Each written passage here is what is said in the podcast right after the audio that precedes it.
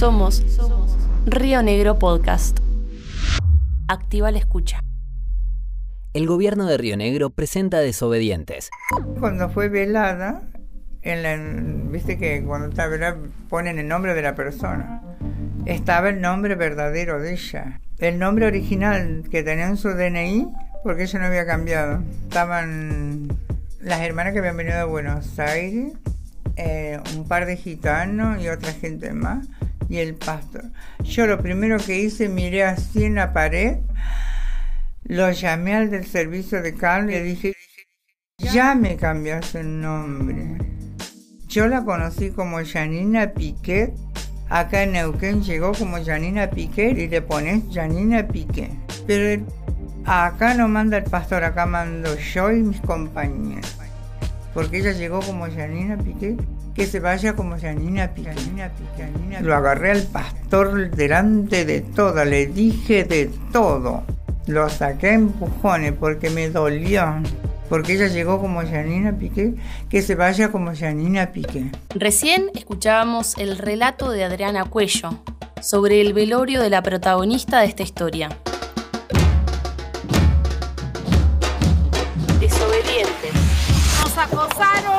Violaron, nos despedazaron. ¡Tiemble! ¡Tiemble! Desobedientes.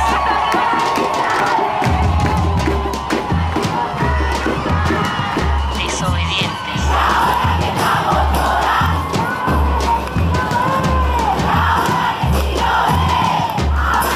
Desobedientes. Desobedientes.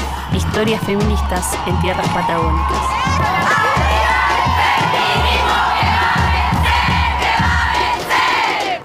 Hoy vamos a hablar de Janina Piquet. Lo haremos a través de lo que nos cuentan tres de sus amistades. Primero les presento a Adriana. Hola, mi nombre es Adriana Cuello, vivo en Neuquén hace 36 años y luchando toda la vida por mí, por mi género y por mis compañeras. Siempre eh, saliendo adelante para que podamos vivir un poco mejor. Ahora a Darío. Hola, soy Jorge Darío Vilurón. Eh, yo fui parte de la vida de Janina. Y por último, a Magali. Hola, soy Magali Muñiz, fui amiga, más que amiga, familia de Janina Piquet.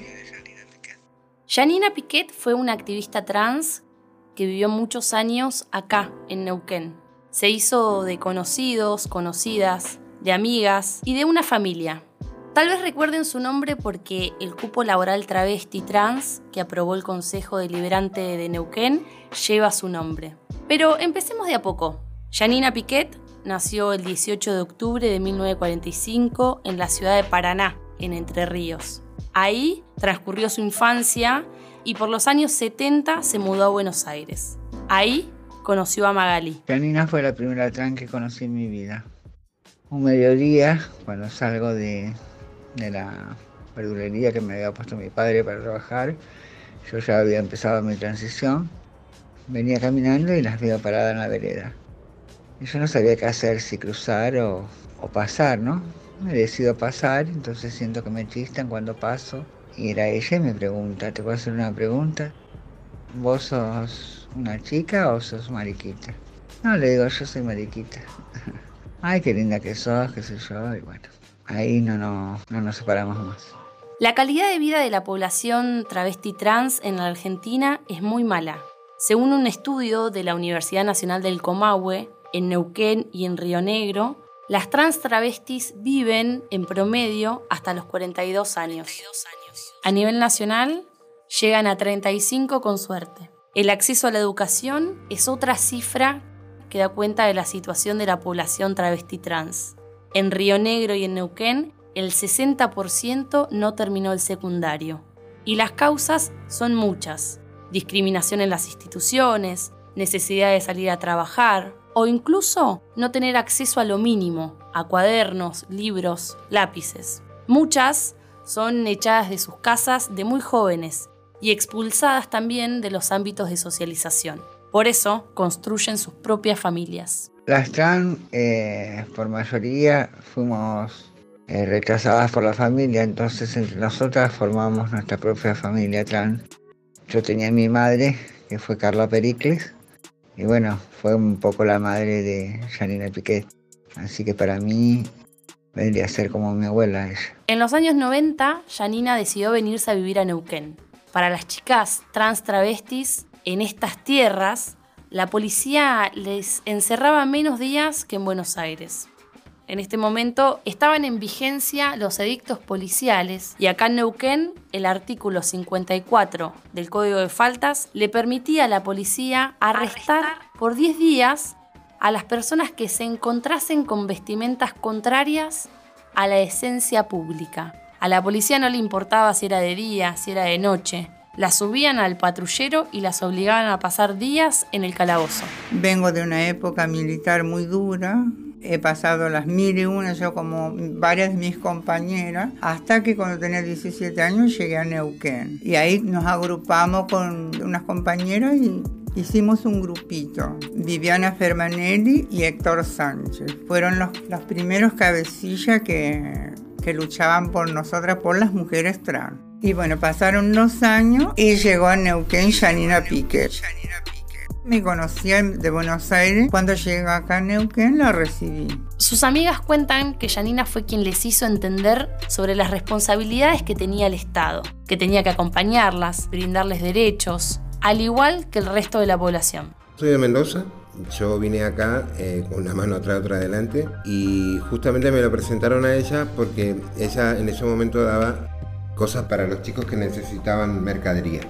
Conseguía cositas, entonces le daba paquetes de fideo, algunas papas y qué sé yo, qué sé cuánto. Y después empezó a agarrar y a, agarrar más auge el lugar de Janina, porque eh, Janina era una persona que vos le decías, mira, Janina, necesito tal cosa, y ella movía cielo y tierra y no lo podías creer que ella te conseguía todo. Y mm, bueno, y agarró y me dice, ¿querés trabajar conmigo? Así que agarré y me puse a trabajar con ella. Y después llegué a ser eh, como un encargado del lugar donde estaba Janina, que ella se iba a hacer sus, sus trámites al centro a conseguir cosas y yo, Adriana, Gladys, bueno, un montón de gente que trabajábamos con ella, Andrea Guzmán. Neuquén cuenta hoy con el programa de reparación histórica. Está destinado a las personas travestis trans mayores de 40 años que no tengan un trabajo registrado. El Estado provincial, así, reconoce la violación sistemática que se produjo sobre los derechos de las personas trans a lo largo de sus vidas. Aunque a decir verdad, son muchas chicas trans que denuncian que hoy este programa no se aplica de forma correcta. Las amigas de Janina cuentan que fue ella la que empezó a hacer gestiones para que las chicas trans empiecen a cobrar un subsidio, lo que después se convirtió en la pensión provincial. Era tremenda, era tremenda. Siempre le gustó el tema política, porque ella también en Buenos Aires hacía sus travesuras. Así que empezó a conocer gente acá y, y empezó con el tema de las campañas políticas conseguía mercadería, esas cosas para nosotras, porque en ese tiempo habían operativos policiales. No podíamos salir a trabajar en la noche. No teníamos una ayuda grande del Estado, nada, ni de nación, de nada. Era solamente que nosotras teníamos que sobrevivir de la noche, con nuestros alquileres y nuestros gastos. Entonces Janina empezó a meterse, entrar, entrar y se hizo un poco conocida y ahí le daban cosas para nosotras. Fue la primera trans que, consiguió beneficios para la comunidad, primeramente con un subsidio de, de 1.500 pesos en esa época, una bolsa de alimentos y verduras frescas, después una pensión provincial. Tuvo mucha importancia en el activismo de la ciudad, ¿no? Y siempre estuvo peleando y luchando por nuestros derechos. Janina estaba a cargo de un comedor sobre la calle Correntoso 231, acá en Neuquén Capital. Ella era la encargada de recibir los bolsones de alimentos que daba Acción Social, fraccionarlos y repartirlos a todos los vecinos y las vecinas que lo necesitaran. Y nosotros todos los, los días teníamos tres días a la semana para preparar la mercadería. Poníamos verduras en una bolsa, preparábamos fideos, entonces eso le entregábamos a los abuelos, porque antes era un comedor para los abuelos. Y después Janina lo empezó a agarrar y a darle cosas a las chicas trans y así sucesivamente. Entonces, eso a ella le, sirvió muchísimo porque hubo mucha gente atrás de ella. Cuentan que Janina le gustaba la política, formó parte de la militancia del movimiento popular neuquino y de hecho quiso ser concejala. Y ella quería mm, agarrar y ver a las chicas trans bien, con sus derechos, de estar bien ella. A lo último quería estar bien ella, quería hacer otra vida, quería dedicarse a, a ver si podía empezar a comprarse una casa y era bastante porfiada por ahí porque era tremenda, ella en la se le ponía en la cabeza y era así, y era así. No dormía nunca. Estaba todo el tiempo pensando dónde iba, iba a andar para pedir cosas. Y tenía paciencia para todo. Andaba con cuaderno, con carpeta, pero yo no sé. Se las ingeniaba para meterse en todas las oficinas y hablar y hablar. Su sueño era ser concejal. Yo le decía, para ser concejal tenés que estudiar. Empezó a estudiar la primaria. Fue a primer grado. en la escuela 67. Cuando la maestra le dijo que tenía que pasar al pizarrón, no fue más. Yo la hacía enojar, le decía, sos burra, ¿cómo no voy a ir a la escuela? Y así que yo le hacía las notas, le hacía las notas, le firmaba. Cuando me decía, tengo que presentar una nota a tal persona, así, mira, y yo le escribía. A veces me hacía cansar las manos, pero me hacía hace cuatro o cinco notas. No sé lo que hacía, pero después aparecía con cosas. Sabía hablar mucho.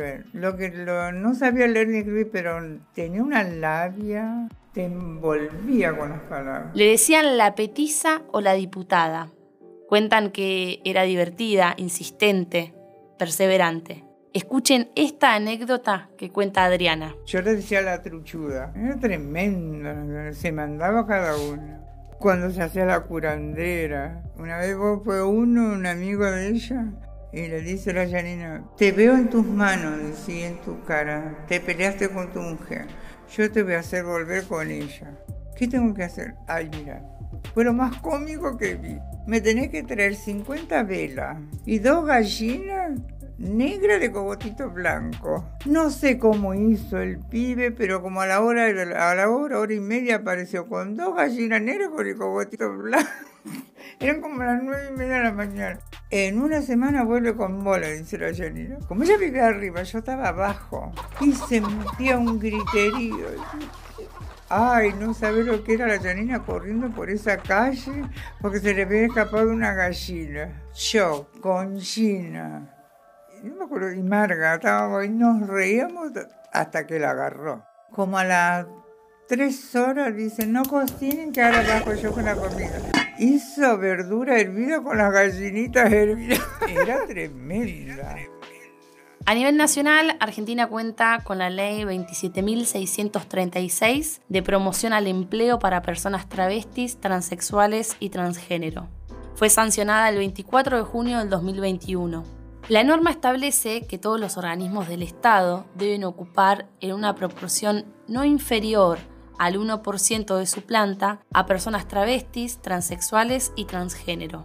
A nivel provincial, Neuquén cuenta con seis localidades con ordenanzas que obligan a los estados municipales a implementar el cupo laboral trans. Los municipios son Centenario, Cutralcó, Chosmalal, Plotier, Aluminé y Neuquén Capital.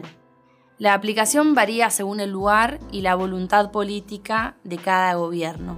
En algunas ciudades directamente no se aplica y en otras hay muestras muy tibias de su implementación. Acá en la ciudad de Neuquén, el cupo laboral travesti trans se aprobó en agosto del 2020. Tanto la ley como estos cupos laborales lo que buscan es revertir la desigualdad, la discriminación y también la violencia estructural que sufre la población trans travesti. El cupo laboral travesti trans en Neuquén lleva el nombre de Janina Piquet. Escuchemos a Darío, que cuenta qué le sucedió cuando se enteró que el cupo llevaría el nombre de su amiga.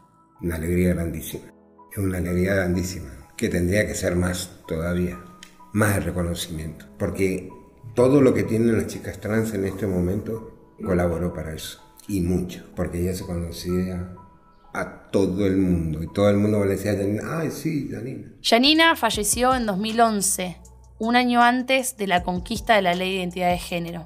Una ley que amplía derechos, que protege la identidad de género de las personas y que reconoce el derecho a tener la identidad sexual autopercibida en el DNI. La petición era tremenda. Ella no discutía con nadie, ella se metía con una, con otra, ella andaba bien con todas. Nunca, nunca fue problemática ni nada. En Buenos Aires fue muy querida, acá también fue querida. Es como todas, ¿viste? Sos querida y odiada. Lo que sí, Janina, en los últimos tiempos ayudaba mucho a la comunidad gitana, con mercadería, con todo. Ella tenía una pareja gitana y ayudaba mucho a toda la comunidad gitana de acá de Neuquén, del barrio Mariano Moreno, a toda. La primera vez eh, la internó Darío, Pelusa y yo la llevamos. Salió y después al tiempo vuelve a caer internada de vuelta y a ella porque se había metido a la, religión evangelista. Y el pastor le dijo que deje todos los remedios porque así se iba a salvar. Y ese fue el grave error que cometió Janina. Dejó todo el tratamiento completo y bueno, así se salvó. Y eso que yo le decía, te están lavando el cerebro, te están lavando el cerebro, no le hagas caso. Y no, me hizo caso a mí, le hizo caso al pastor. Yanina tendrá un monolito con su nombre. Va a estar en el Paseo de la Diversidad y la Igualdad, que está en la Diagonal 9 de Julio y República de Italia, acá en la ciudad de Neuquén, con una placa para recordar quién fue Yanina Piquet.